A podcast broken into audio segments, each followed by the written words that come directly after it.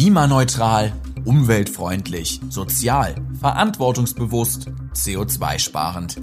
Woran denkt ihr, wenn ihr das hört? An eine Welt, in der wir die Klimawende schon geschafft haben oder an Unternehmen, die eigentlich weitermachen wie bisher, aber ihre Kundinnen für dumm verkaufen? Zeit, Licht ins Dunkelgrün zu bringen. Klima und wir. Wegweiser in eine nachhaltige Zukunft.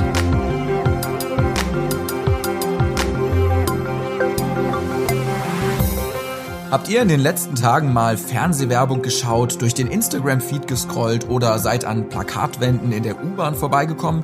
Dann seid ihr mit Sicherheit auf Produkte gestoßen, die sich als große Vorreiter beim Klimaschutz darstellen. Es gibt klimaneutrale Kaffeesorten, To-Go-Becher und WC-Reiniger.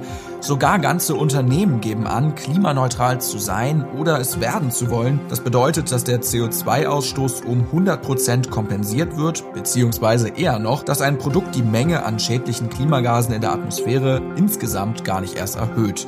Was lösen diese Versprechen bei uns aus? Und vor allem, wie viel Verlass ist darauf? Willkommen zu Klima und Wir, dem RND-Podcast zu Klima und Nachhaltigkeit.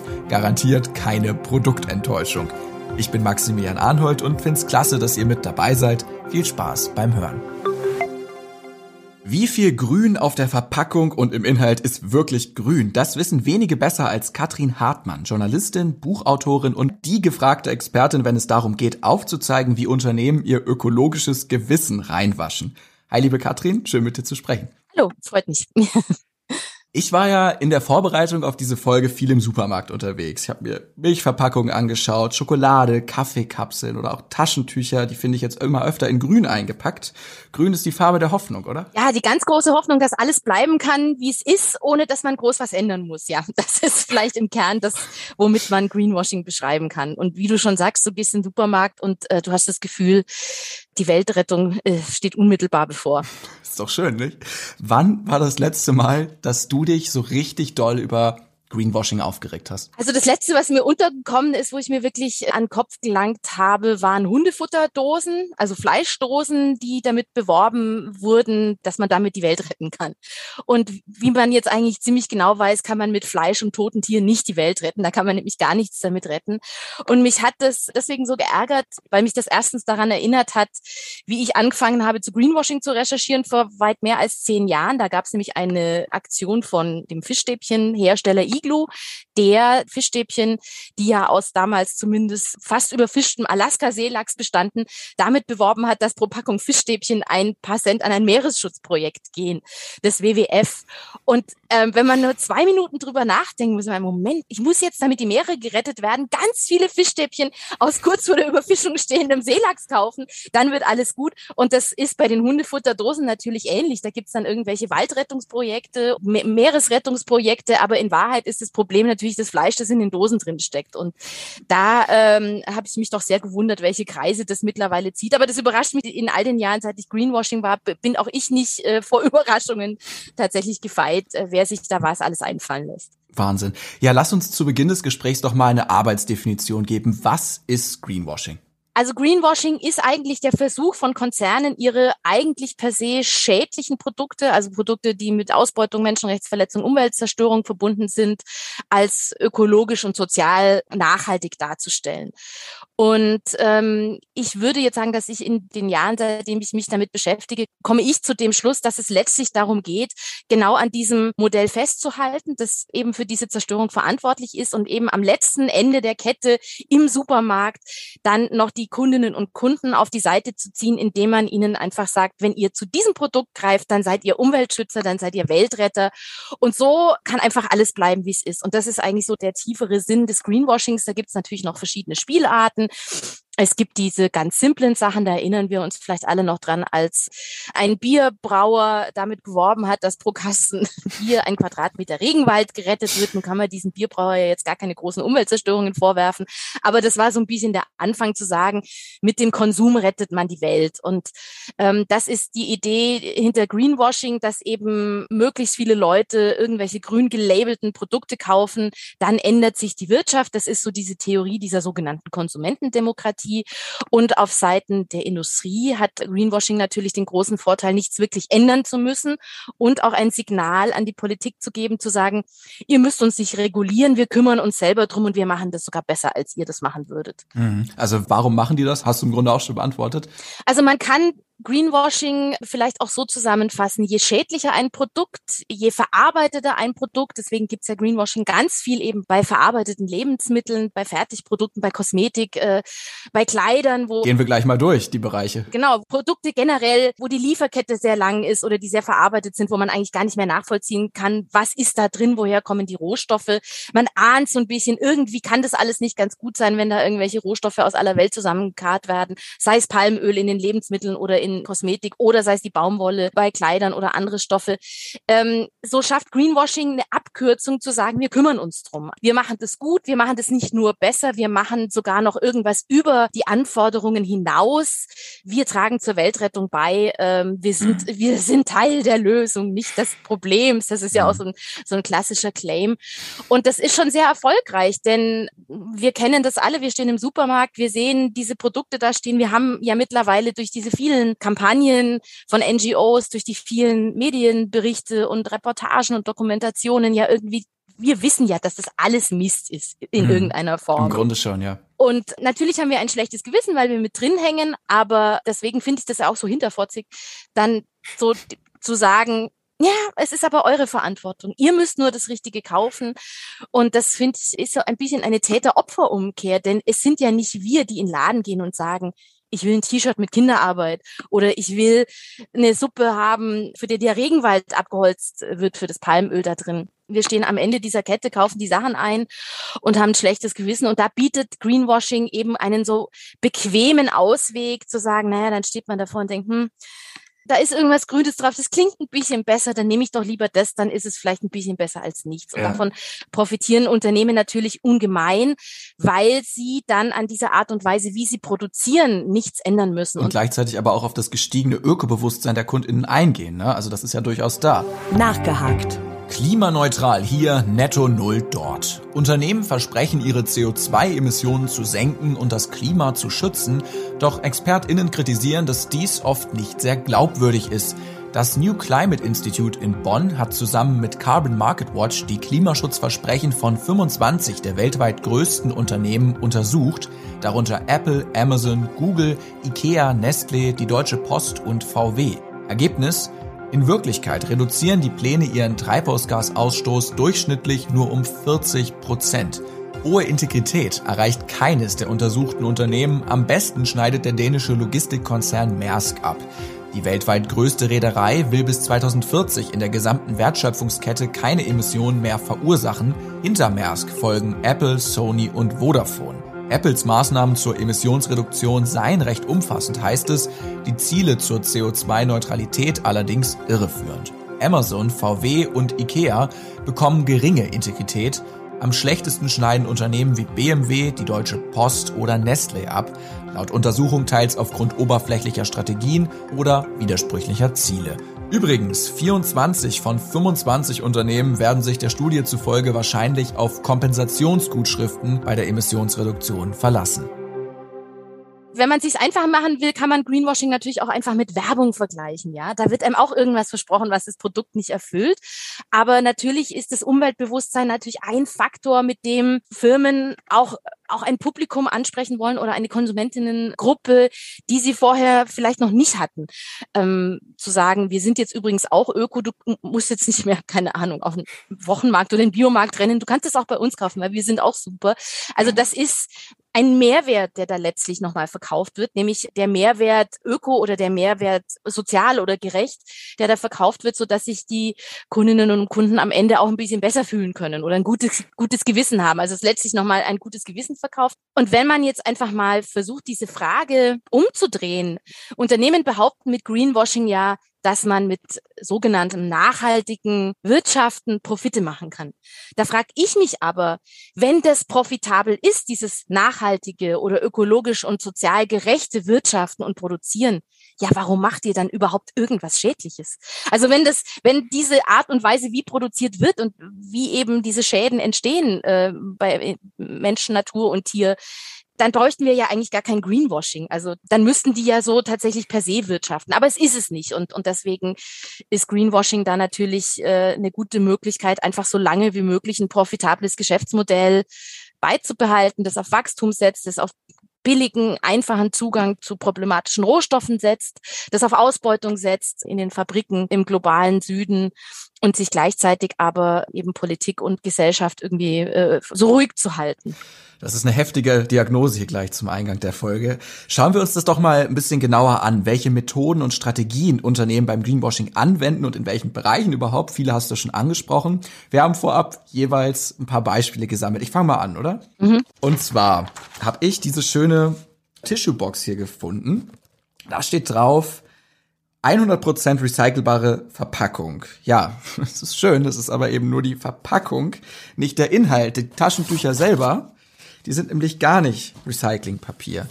Und es gibt da auch eine Untersuchung. Europäische Verbraucherschützen haben herausgefunden, dass wir als KundInnen bei 42 Prozent der Produkte gar nicht erkennen können, ob die wirklich so nachhaltig sind, wie die Verpackung es suggeriert oder eben nicht. Ja, das ist das ist exakt so ein Beispiel. Also du hast Taschentücher oder diese die, die Tücher halt, die bestehen aus Zell, Zellstoff. Für Zellstoff wird in großem Stil der Regenwald zerstört.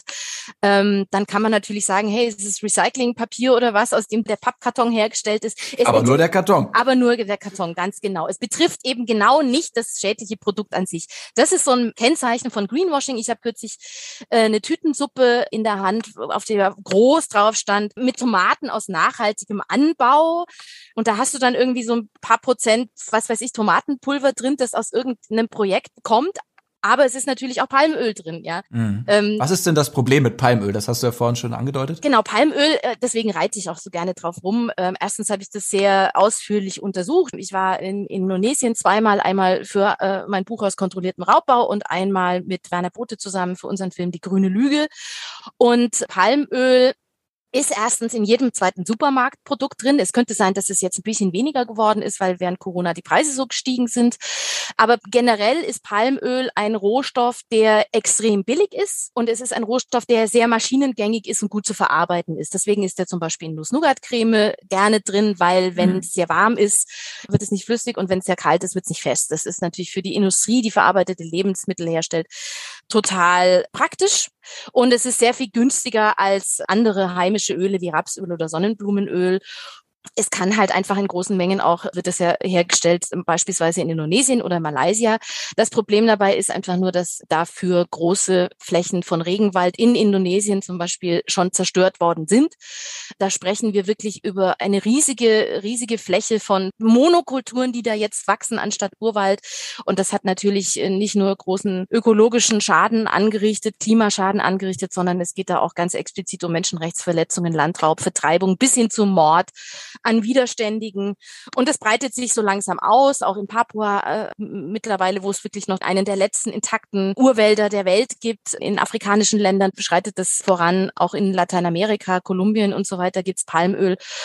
Also zum einen wird es in der Industrie benutzt und zum anderen natürlich, das wird aber zumindest in Europa irgendwann auslaufen, ähm, für Biosprit. Das war der ganz große Treiber für die große Ausbreitung der Plantagen. Biosprit, ja. Das, Biosprit. Das Wort ist, spricht ja auch schon Bände. Genau. Heißt ja. aber offiziell so. Also das ist ja. äh, tatsächlich, genau. Und das Interessante bei Palmöl übrigens ist, ähm, 2004 haben sie den runden Tisch für nachhaltiges Palmöl gegründet. Da gibt's dann auch ein Siegel dafür mit so einer Palme drauf und behauptet, man kann das auch in nachhaltig herstellen. Jetzt ist aber 2004 echt schon eine ganze Weile her. Die Abholzungen sind seitdem ungebrochen weitergegangen. Es gibt sogar Zahlen darüber, dass die Abholzungsrate zehn Jahre später noch größer ist als zuvor. Wir wissen, dass die Entwaldungsraten überall steigen. Das heißt, diese freiwilligen Industrieinitiativen haben überhaupt keine Veränderung gebracht. Die gibt's jetzt noch für andere Probleme, Rohstoffe von Soja bis Baumwolle bis ich weiß nicht was alles. Aber sie bringen einfach keine Veränderung. Denn sie haben ja den Sinn, dass alle Unternehmen, die ja auf diesen Rohstoff angewiesen sind. Einerseits ihren Kunden gutes Gewissen verkaufen wollen, beziehungsweise äh, auf der anderen Seite an diesem Rohstoff festhalten wollen. Sie wollen darauf nicht verzichten. Und in diesen Initiativen, wie Runder Tisch für nachhaltiges Palmöl, geht es nur darum, so viel wie möglich zu zertifizieren, auch wenn es gar nicht der Wahrheit entspricht, beziehungsweise wenn überhaupt nichts besser wird, aber es geht nie darum, die Verwendung solcher Rohstoffe zu reduzieren oder anders zu produzieren. Und das vielleicht nochmal als letzten Satz dazu, das ist ein Kern des Greenwashings, ist, dass nur die Konsumseite betrachtet wird und nur das Ende der Kette einer ganzen Reihe von Zerstörungen, aber nie die Produktionsseite. Und da muss man ansetzen, wenn man wirklich was verändern will. Und das wollen Unternehmen, die davon profitieren, selbstverständlich nicht. Wahnsinn. Uff. Ich kann mir vorstellen, dass das, ja, dass das sehr viele Zuhörer hier gerade sehr ernüchtert. Ähm, wir sprechen auf jeden Fall auch noch über ein paar Lösungen aus der Misere. Das sei gesagt ähm, an dieser Stelle. Ich mache mal einfach weiter mit ein paar Beispielen. Wir gehen das mal so ein bisschen durch. E-Autos. Der neue rein elektrische Audi Q4 e-tron. Hashtag Future is an Attitude. Zukunft ist eine Haltung. Ja, der Haken daran. E-Auto schön und gut, aber es ist halt ein SUV der enorm viele Rohstoffe verbraucht, allein bei der Herstellung, durch seine schiere Größe ja offensichtlich mehr als bei einem kleineren Pkw, klar, auf denen auch die Innenstädte natürlich nicht ausgelegt sind. Wir haben das ganze Problem mit der zukunftsgewandten Mobilität, egal ob das jetzt Audi ist, BMW, Daimler, Tesla.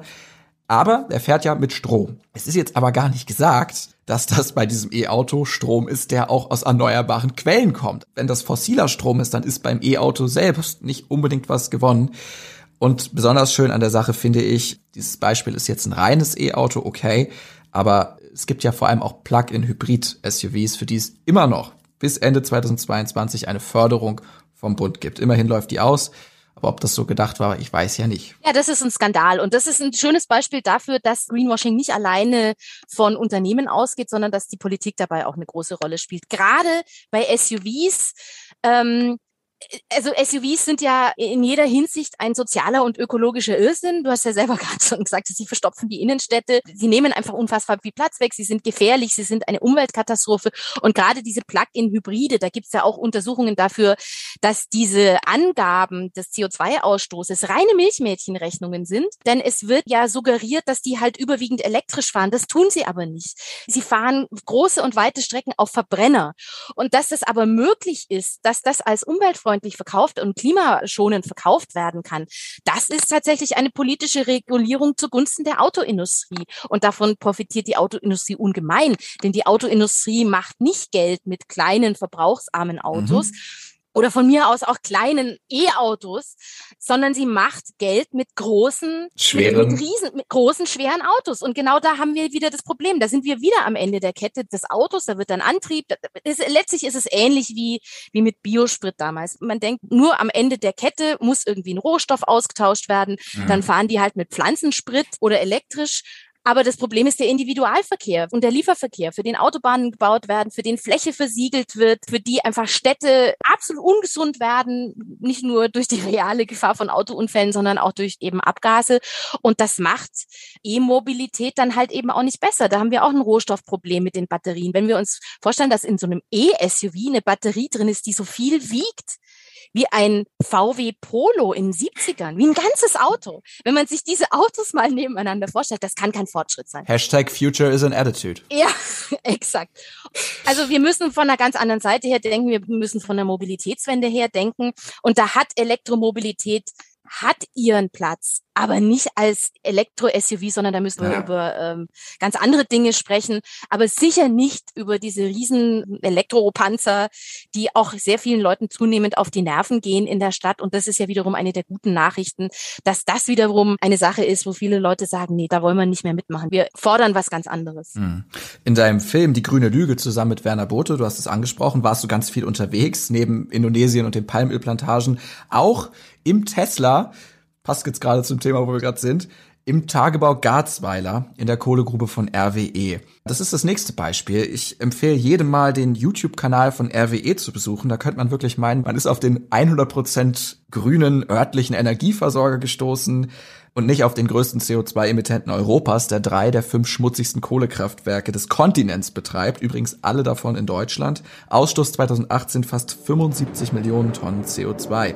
Slogan We are the new RWE. Ist wunderbar. Jede Zeit hat ihre Energie.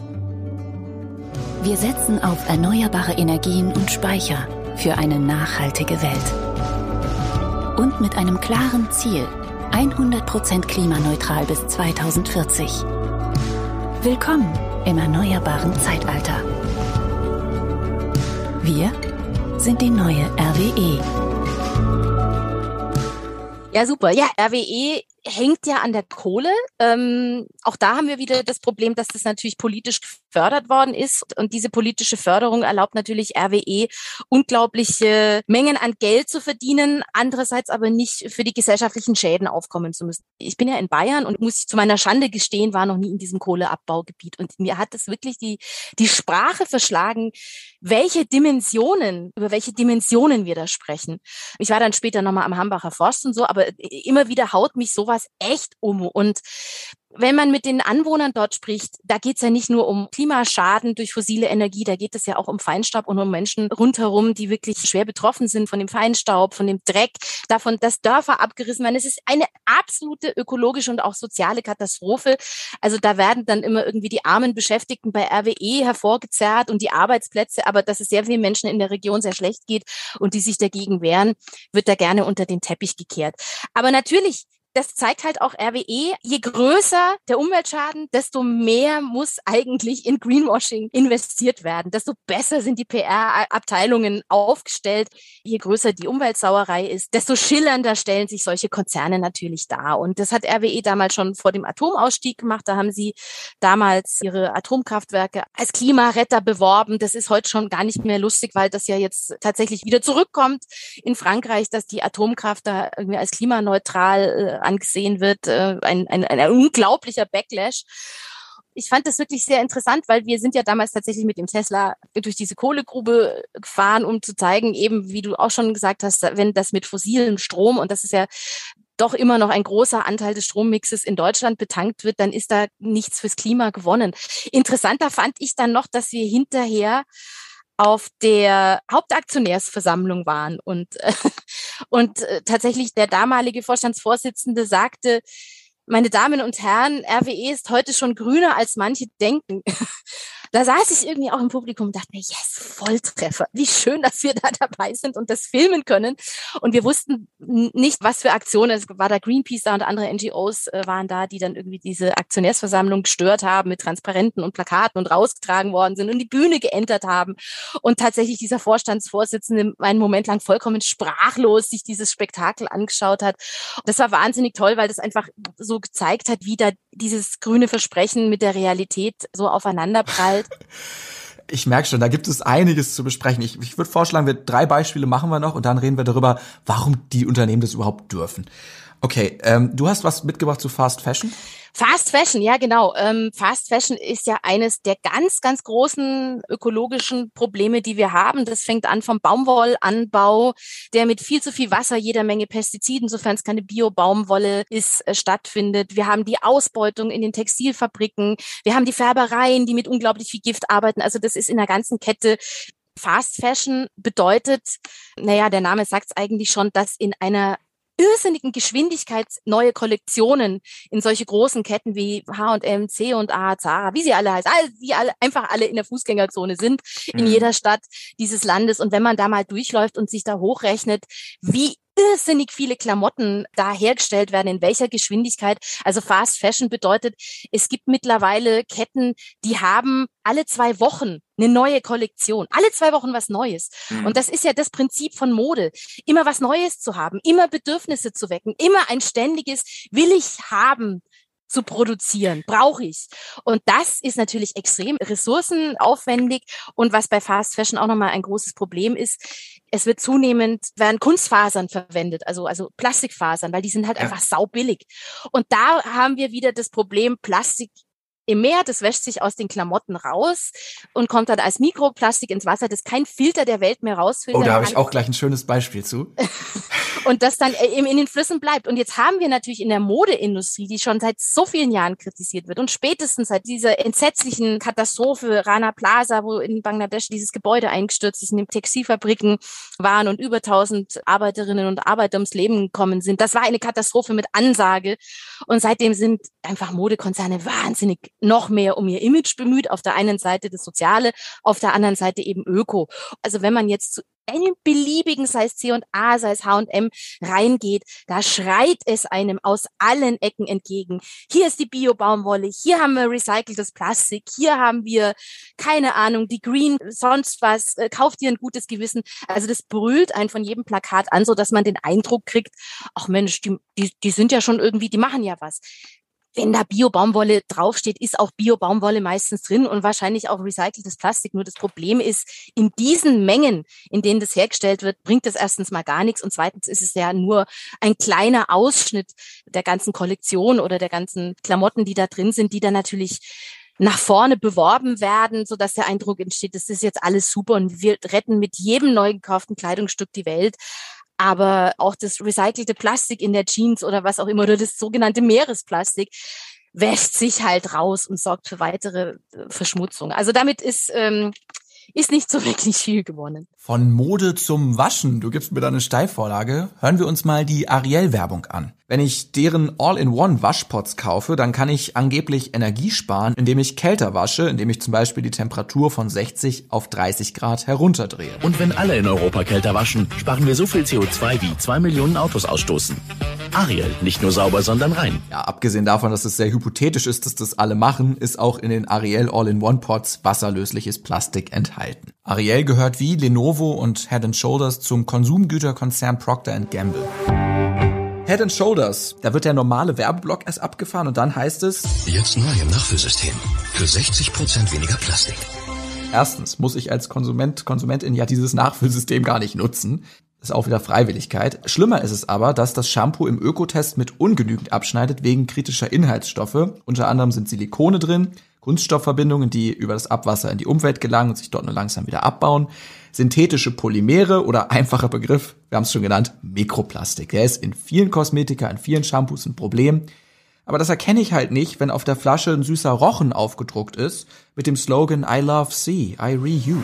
Vom Unternehmen heißt es dazu, Procter Gamble engagiert sich schon lange in Umweltfragen und hat sich verpflichtet, den verantwortungsbewussten Konsum durch Innovation bei seinen Produkten und Verpackungen zu fördern. Als die Nummer 1 Shampoo-Marke weltweit glauben wir, dass es unsere Verantwortung ist zu handeln, um den Konsumenten einen nachhaltigen Lebensstil zu ermöglichen. Hinweis, um Mikroplastik und Verpackung zu vermeiden, kann man auch einfach auf festes Shampoo und Seifen zurückgreifen. Die gibt's nämlich auch. Ja, aber da sprichst du natürlich einen guten Punkt an. Wir können das halt alle nicht wirklich durchschauen. Es kann nicht jeder von uns was weiß ich, nach Indonesien fahren und auf Palmölplantagen äh, recherchieren. Es kann nicht jeder von uns gucken, was ist da wirklich drin. Und gerade bei Kosmetik ist es ja ganz kompliziert, ja. Da musst du dir ja schon bei den Inhaltsstoffen, da bist du, das habe ich kürzlich nämlich mal gemacht, da war ich echt lange beschäftigt, bei jedem Inhaltsstoff zu gucken, was ist es, was verbirgt sich dahinter. Das kann niemand, der sich halt jetzt mal ein Shampoo kauft, durchschauen. Und deswegen kommen die da so leicht damit halt auch durch. Einfach dann. Und es, es kostet die halt auch nichts, da jetzt irgendwelche Ozeanrettungs Sachen da zu unterstützen. Ähm, da ändert sich nicht wirklich was. Und auch da ist es ja so, dass gerade bei Kosmetik, das kann man ja vielleicht ein bisschen mit Fertigprodukten verkaufen. Das sind immer ähnliche Inhaltsstoffe, aber jeder Konzern muss ständig irgendwas als neu verkaufen. In so gesättigten Konsummärkten wie in Westeuropa oder überhaupt in, im globalen Norden ähm, muss man ja den Leuten ständig irgendwie was Neues schmackhaft machen. Letztlich ist es immer der gleiche Mist, wenn wir jetzt über Fertigprodukte reden oder Kosmetik. Es ist völlig unmöglich für den Einzelnen da zu durchschauen oder da richtig einzukaufen. Klar kann man auch irgendwie festes Shampoo benutzen. Aber das größere Problem ist halt wirklich, dass, dass einfach bei so vielen Produkten irgendwas in der ganzen Lieferkette schon schiefgelaufen ist, dass wir einfach auch mal andersrum fragen müssen, warum sollen denn wir dafür verantwortlich sein?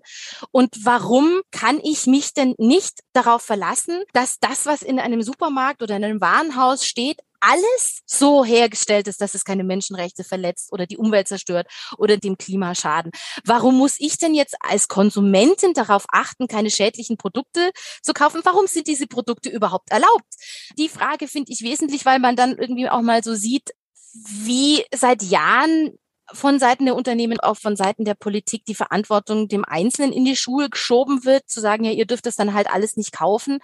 Ähm, aber es ist da, es wird produziert, es wird da hergestellt, es, steht in den Regalen, aber ihr dürft es nicht kaufen. Ja. Diese Idee, dass man einfach das, was schon da ist und fertig hergestellt ist, einfach nicht kauft das wird nichts bringen, dann wird's halt weggeschmissen. Ich kaufe das auch nicht, weil ich das ablehne. Aber man darf nicht glauben, dass dieser Boykott wirklich dazu führt, dass sich was ändert oder dass es nicht mehr hergestellt wird. Also die Idee, die ja auch ähm, über Greenwashing transportiert wird, das, das hieß ja vor, vor, vor zehn Jahren nochmal, als Greenwashing so richtig fett aufkam und Konsumentinnenverantwortung und so.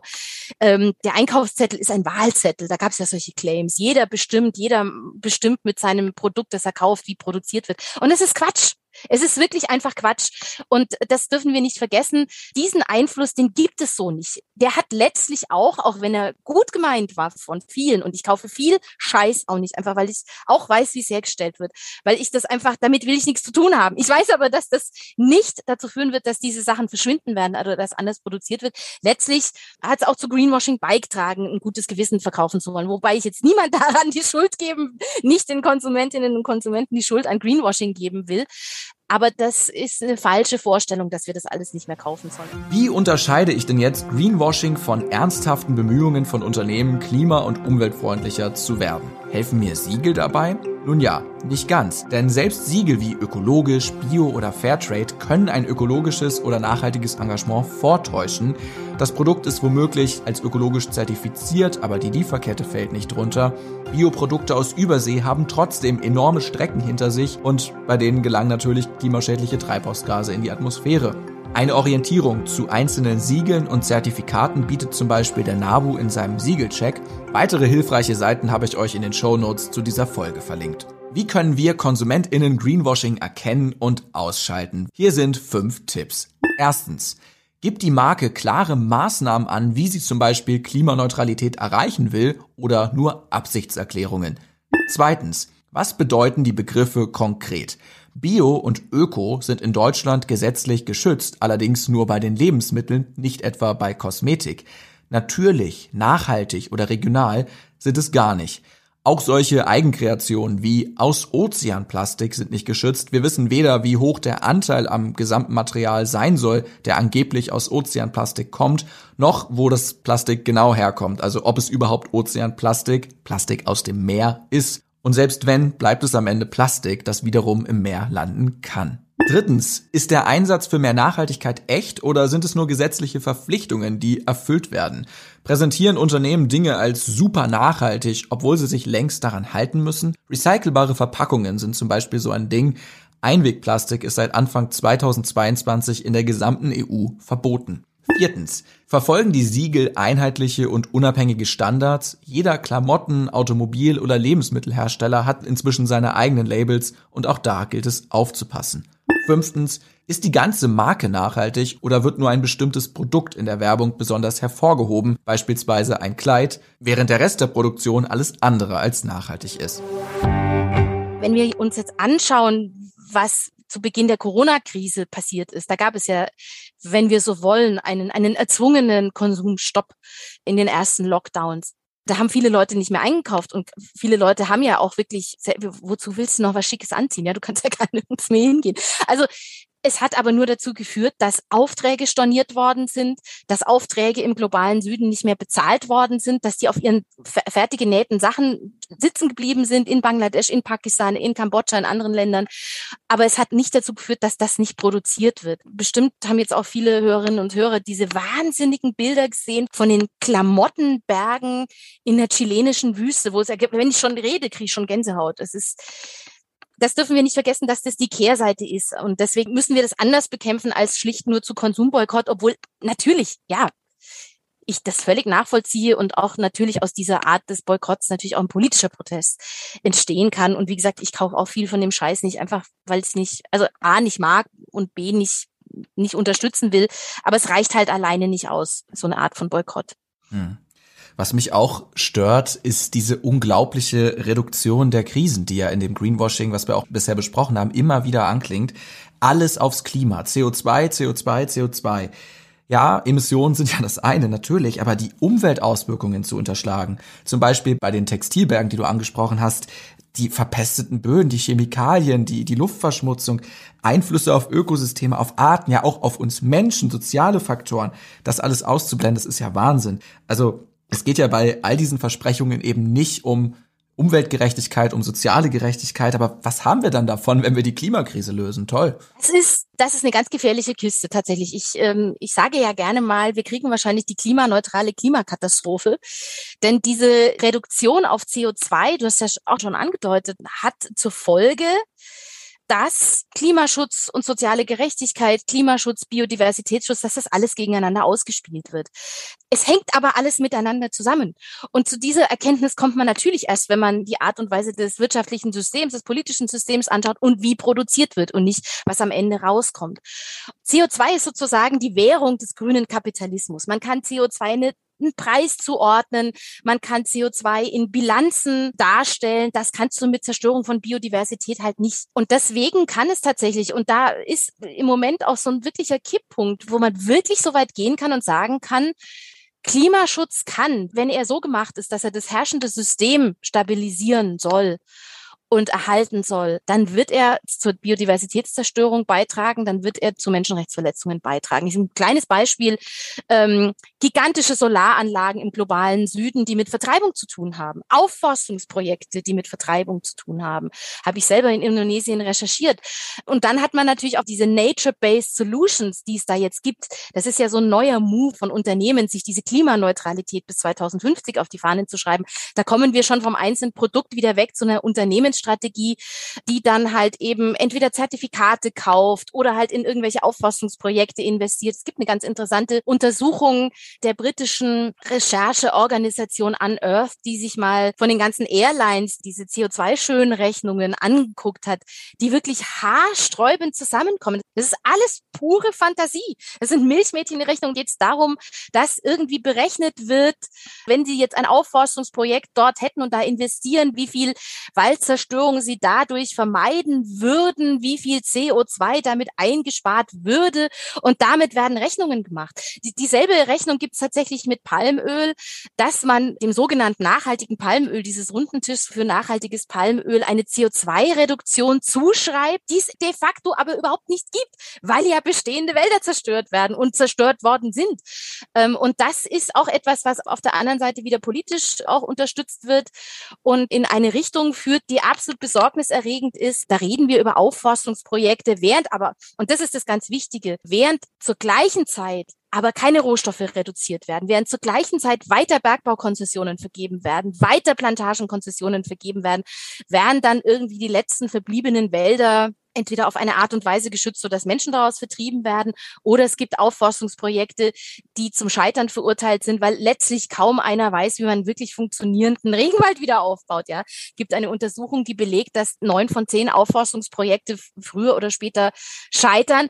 Aber es klingt halt geil. Und besonders in Deutschland hört man es halt wahnsinnig gern, dass für eine Tankfüllung Bäume gepflanzt werden. Damit oh. wirkt ja Shell zum Beispiel.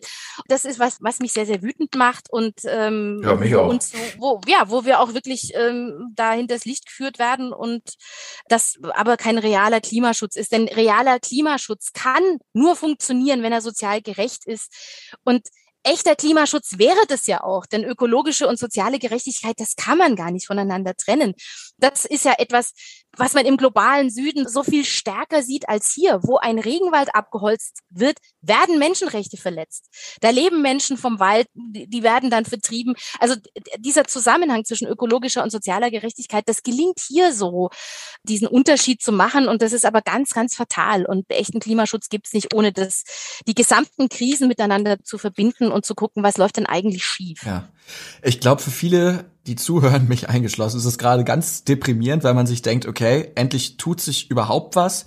Es gibt doch schon einige Bemühungen und jetzt kommen wir beide daher und reden das ganz schlecht. Ähm, ich habe ganz viele Fragen. Wie kommen wir weg vom Spielverderber-Image? Und die große Frage im Raum, warum dürfen die Unternehmen das überhaupt? Weil das ist ja einfach Betrug an den VerbraucherInnen, an uns. Und ähm, ja, was ist der Lösungsweg daraus? Muss es mit den Industrien sein, weil das sind ja auch Menschen, die da arbeiten und die man mit einbeziehen muss? Oder würdest du sagen, nein, lass uns vielleicht noch mal zum Ende des Gesprächs auf Lösungen schauen? Ich will zuerst mal sagen, also Spielverderber, dieses Spiel, das ist ein ganz fatales Spiel, das wir unbedingt verderben sollten, nämlich mit Greenwashing, weil es nämlich de facto gar nichts ändert. Das ist wirklich ganz, ganz wichtig, dass wir eben dieses, da tun doch ein paar schon ein bisschen was und dann haben wir so ein Mosaik, das so aussieht, als passiert an so vielen Stellen schon irgendwas, dass man sagen kann, da geht jetzt was voran. Es geht nichts voran. Das muss man ganz klar sagen und das will ich auch eben gar nicht schönreden, weil wenn wir uns darauf verlassen, dass das die Unternehmen schon richten und die Politik schon richtet, wird sich wirklich nicht viel ändern. Ähm, es ändert sich aber auf der anderen Seite eben schon etwas. Das gesellschaftliche Bewusstsein, dass das alles nicht uns retten wird, das ist sehr viel größer geworden. Das ist auch nicht zuletzt deswegen größer geworden, weil es diese Debatte um Greenwashing gibt, dass Leute gemerkt haben, wir wollten eigentlich was gut machen und das stimmt ja so alles gar nicht. Und das hat letztlich dazu geführt, und das finde ich die sehr, sehr gute Nachricht, dass wir in Deutschland ein Lieferkettengesetz haben. Ähm, Kenne ich auch aus eigener Erfahrung vor ein paar Jahren, wusste keiner, was das sein soll. Jetzt gab es in Umfragen Zustimmung zu einem Lieferkettengesetz, beziehungsweise Zustimmung zu der Aussage, die Unternehmen sollen das nicht mehr freiwillig machen, die müssen verdammt nochmal politisch reguliert werden. Das waren ja Zustimmungswerte bis zu 85 Prozent. Und das ist toll. Und ohne diese Zustimmung hätte es kein Lieferkettengesetz gegeben. Jetzt haben wir ein Lieferkettengesetz und da kann man natürlich sagen, das ist viel zu schwach das hätte stärker sein müssen. Und das ist natürlich alles richtig. Aber man wäre natürlich sehr naiv gewesen, wenn wirklich das Lieferkettengesetz, wie sich eben dieses Bündnis aus NGOs und Menschenrechtsgruppen und so weiter gewünscht hat, umgesetzt worden wäre. Es gab irrsinnigen Widerstand der Industrie. Es gibt seit Jahren Widerstand der Industrie, die ja immer wieder die Politik dazu bringt, in ihrem Sinne Regulierung zu verhindern, zu vermeiden, keine Gesetze irgendwie zu machen. Aber sie ist gescheitert diesmal. Und das ist die total gute Nachricht. Das ist das Ende der Freiwilligkeit. Und darauf können wir aufbauen. Jetzt liegt es natürlich an uns als Bürgerinnen und Bürger, nicht nicht als Konsumentinnen, dieses Gesetz mit Leben zu füllen, die Politik dahin zu treiben, das wirklich umzusetzen. Weil erst dann, wenn es sich für Unternehmen nicht mehr lohnt, auszubeuten, auf billige Rohstoffe zuzugreifen, Umweltzerstörung in Kauf zu nehmen, dann wird sich wirklich was ändern. Das ist nur ein Baustein natürlich von dem Ganzen, aber kein unwesentlicher der jetzt einfach nicht mehr der Industrie und den Konzernen sagt, ihr könnt im Prinzip machen, was ihr wollt. Und das andere ist natürlich, und das finde ich auch total positiv, dass sich ja an allen Ecken und Enden auch Bewegungen formieren, trotz Corona und diesen Corona-Einschränkungen, trotzdem die Proteste nicht eingeschlafen sind. Wir haben eine wachsende Zustimmung für eine Verkehrswende. Das finde ich total super, weil das sind genau die Sachen. Landwirtschaftswende, Verkehrswende, Ernährungswende, die Energiewende, die ja letztlich dazu führen, dass sich wirklich was ändert. Das sind Bewegungen, die wachsen weiter und es gibt auch einfach so ein gewachsenes Wissen, was schief läuft und dass es auch anders gehen könnte, dass mich das schon nicht entmutigt.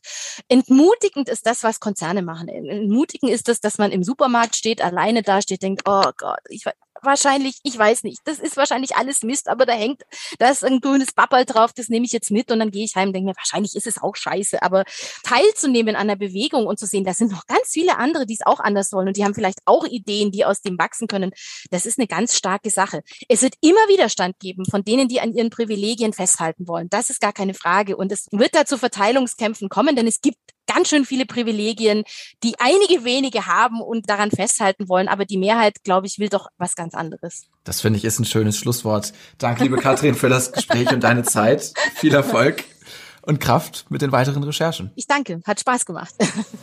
Trügerische, pseudo-nachhaltige Versprechungen. Viele Unternehmen lassen sich immer dreistere Maschen einfallen, um für ihre Produkte und Dienstleistungen zu werben. Ein Blick bei Umweltschutzorganisationen oder den Verbraucherzentralen entlarvt solche Lügen recht schnell. Aber wenn euch eine Tankstelle weismachen will, ihr Benzin sei klimafreundlich oder die vegane Kreuzfahrt ist gut fürs Klima, da hilft einmal kurz nachdenken. Mein Rat zum Ende dieser Folge, lasst euch nicht verarschen und macht den Mund auf. Es geht vielen genauso in ihrem Ärger über Werbung mit grünem Anstrich und nur gemeinsam sind wir stark. Wo erlebt ihr Greenwashing im Alltag, das euch besonders aufregt? Schreibt mir das gerne mal auf unserem Instagram-Account at klima und wir, folgt gern auch der Seite. Wenn euch diese Episode gefallen hat, teilt sie gern mit euren Freunden und erzählt Klima und wir weiter. Auch eine 5-Sterne-Bewertung bei Spotify oder Apple Podcasts hilft uns sehr, noch sichtbarer zu werden. Vielen Dank, dass ihr Klima und wir hört. Ich bin Maxi und wünsche euch ein allzeit offenes Auge und Ohr beim Entdecken von grünen Lügen. Ciao und bis nächstes Mal in zwei Wochen.